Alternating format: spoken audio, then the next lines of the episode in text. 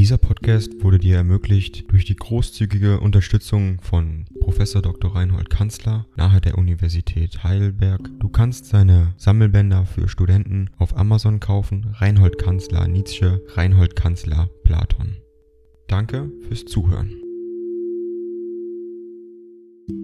36. An Karl von Gersdorf Basel, 28. September 1869 vom 7. bis 17. Oktober bin ich in Naumburg, mein lieber Freund, nun sollst du hören, was dein letzter Brief gewirkt hat, auch ich gehöre, seit dem Empfang desselben, nicht mehr zu den Sarkopagen. Es kam mir ins Gedächtnis, wie ich in Leipzig selbst einmal einen schüchternen Versuch machte, nach der Lektüre Schelleis, dir die Paradoxie der Pflanzenkost samt ihren Konsequenzen vorzuführen, leider an unpassender Stelle. Bei Mann während vor uns die bewussten Koteletts mit allerlei standen. Verzeih das gemeine Detail der Erinnerung, über die ich selbst ganz erstaunt bin. Aber der Kontrast deiner Natur und der Pflanzenkost-Weltanschauung erschien mir damals so kräftig, dass selbst jene Einzelheiten sich mir einprägten. Nach diesem ersten Bekenntnis, nun gleich das zweite, ich bin nämlich bereits wieder überzeugt, dass das Ganze eine Marotte ist, noch dazu eine recht bedenkliche.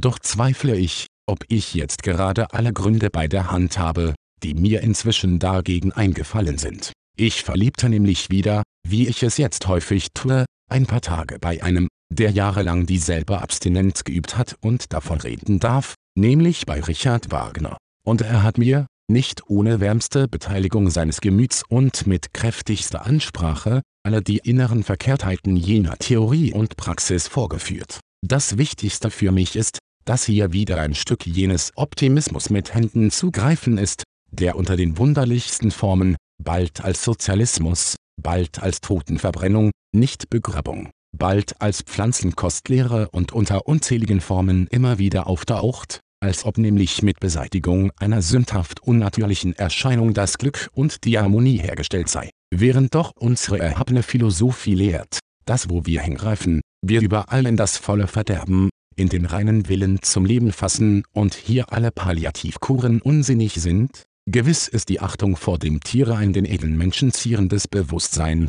aber die so grausame und unsittliche Göttin Natur hat eben mit ungeheurem Instinkt uns Völkern dieser Zonen das Entsetzliche, die Fleischkost angezwungen, während in den warmen Gegenden, wo die Affen von Pflanzenkost leben, auch die Menschen, nach demselben ungeheuren Instinkte, mit ihr sich genügen lassen. Auch bei uns ist, bei besonders kräftigen und stark körperlich tätigen Menschen, eine reine Pflanzenkost möglich, indes nur mit gewaltigem Auflehnen gegen die Natur, die sich auch in ihrer Art rächt, wie es Wagner persönlich auf das Allerstärkste empfunden hat. Einer seiner Freunde ist sogar das Opfer des Experiments geworden, und er selbst glaubt längst nicht mehr zuzuleben, wenn er in jener Ernährungsart fortgefahren wäre. Der Kanon, den die Erfahrung auf diesem Gebiete gibt, ist der, geistig produktive und gemütlich intensive Naturen müssen Fleisch haben. Die andere Lebensweise bleibe den Bäckern und Bauern, die nichts als Verdauungsmaschinen sind.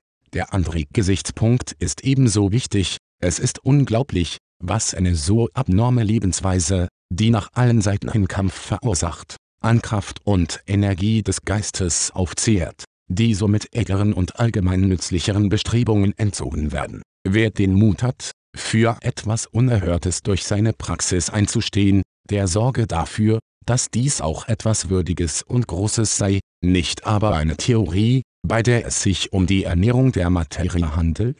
Und mag man auch Einzelnen ein Martyrium für solche Dinge zugestehen, ich möchte nicht zu ihnen zählen, solange auf geistigem Gebiete wir noch irgendeine Fahne hochzuhalten haben. Ich merke wohl, dass in deiner Natur, liebster Freund, etwas Heroisches ist, das sich eine Welt voll Kampf und Mühe schaffen möchte, aber ich fürchte, dass ganz unbedeutende Flachköpfe diese deine edle Neigung missbrauchen wollen, indem sie ihr ein solches Prinzip unterzuschieben suchen. Wenigstens halte ich jene viel verbreiteten literarischen Produktionen für berüchtigte Lügenfabrikate, allerdings vom ehrlich dummen Fanatismus diktiert. Kämpfen wir, und wenn es geht, nicht für Windmühlen. Denken wir an den Kampf und die Askese wahrhaft großer Männer, an Schopenhauer, Schiller, Wagner. Antworte mir, teurer Freund. FN Ich fange noch einen neuen Bogen an, weil es mich wirklich sehr bekümmert, mit dir hierin nicht übereinstimmen zu können. Indes, um dir meine wohlmeinende Energie zu zeigen,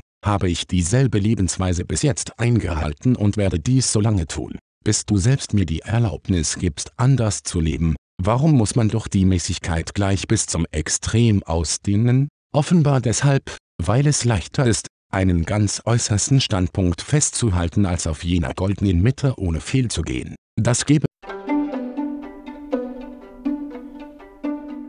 Ding dong. AI kostet Geld.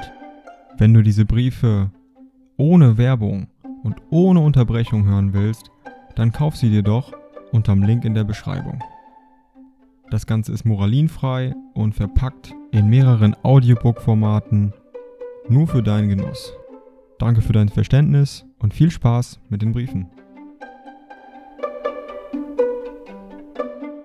ich ja zu, dass man in den Gasthöfen durchaus an eine Überfütterung gewöhnt wird, weshalb ich in ihnen nicht mehr essen mag. Ebenfalls ist mir ganz klar, dass eine zeitweilige Enthaltsamkeit von Fleisch, aus diätetischen Gründen, äußerst nützlich ist. Aber warum, um mit Goethe zu reden, daraus Religion machen? Dies liegt aber in allen solchen Absonderlichkeiten unvermeidlich eingeschlossen, und wer erst für Pflanzenkost reif ist, ist es meist auch für Sozialistisches allerlei. Auch in diesem Punkt hat Schopenhauer mit der unfehlbaren Sicherheit seines großen Instinktes das Richtige gesagt und getan. Du kennst die Stelle, doch will ich von diesem Punkte nicht mehr reden, wohl aber noch von allem, was sich auf unseren Meister bezieht, dessen Bild ich, beiläufig, noch nicht bekommen habe. Ich stehe jetzt wirklich in einem Zentrum von schopenhauerischen Fäden, in alle Welt ausgespannt. Wenn wir einmal wieder zusammenkommen, werde ich dir von Wenkels Schopenhauertum erzählen, ebenso von Wagners, der durchaus durchdrungen und geweiht ist von dieser Philosophie. Ich werde dir die denkwürdigsten und gedankenreichsten Briefe meiner Freunde D.R. Rode, in Florenz, und Dr. Rumund, Leipzig, vorlesen, die alle auf das tiefste und bestimmendste von jener Philosophie gepackt sind. Um schließlich von mir zu reden, so durchdringt jene mir innerlichst sympathische Weltanschauung von Tag zu Tag mehr mein Denken, auch mein wissenschaftliches, wie du es vielleicht merken wirst, wenn ich dir bald einmal meine Basler Antrittsrede im Manuskript zuschicke. Sie handelt über die Persönlichkeit Hommers. Man muss schon tüchtig sich in Schopenhauer hineingelebt haben, um an ihr zu fühlen, wo alles der bestimmende Zauber seiner eigentümlichen Denkart mächtig ist. Im nächsten Winter werde ich Gelegenheit haben in unserem Sinne nützlich zu sein, da ich Geschichte der vorplatonischen Philosophie und eine Vorlesung über Homer und Hesiod angekündigt habe. Auch werde ich zwei öffentliche Reden halten über die Ästhetik der griechischen Tragiker, ZB über das antike Musikdrama, und Wagner wird dazu aus Triebschen herüberkommen. Ich habe dir schon geschrieben, von welchem Werte mir dieser Genius ist, als die leibhafte Illustration dessen, was Schopenhauer ein Genie nennt? Mit meiner akademischen Tätigkeit, deren erstes Semester ich nun glücklich beendet habe, darf ich wohl zufrieden sein. Merke ich doch an meinen Zuhörern die geweckteste Teilnahme und wirkliche Sympathie für mich, die sich darin äußert, dass sie oft und gerne sich bei mir Rat erholen. Aber es ist ein anstrengendes Leben, das glaube mir. Ach wenn ich doch nicht alle diese Worte hätte schreiben müssen. Alle Wärme, Unmittelbarkeit und Energie des Gefühls sind dahin, wenn erst das Wort, in Alizarin-Tinte gehüllt, auf dem Papier steht. Und doch erwarte ich etwas von dem Briefe. Oder darf ich dies nicht? Jedenfalls doch eine baldige Antwort, in herzlicher Gesinnung und treuer Freundschaft, auch mit bestem Gruß an deine guten Freunde Friedr, Nietzsche. Dieser Podcast wurde dir ermöglicht durch die großzügige Unterstützung von Prof. Dr. Reinhold Kanzler nahe der Universität Heidelberg. Du kannst seine Sammelbänder für Studenten auf Amazon kaufen. Reinhold Kanzler Nietzsche, Reinhold Kanzler Platon.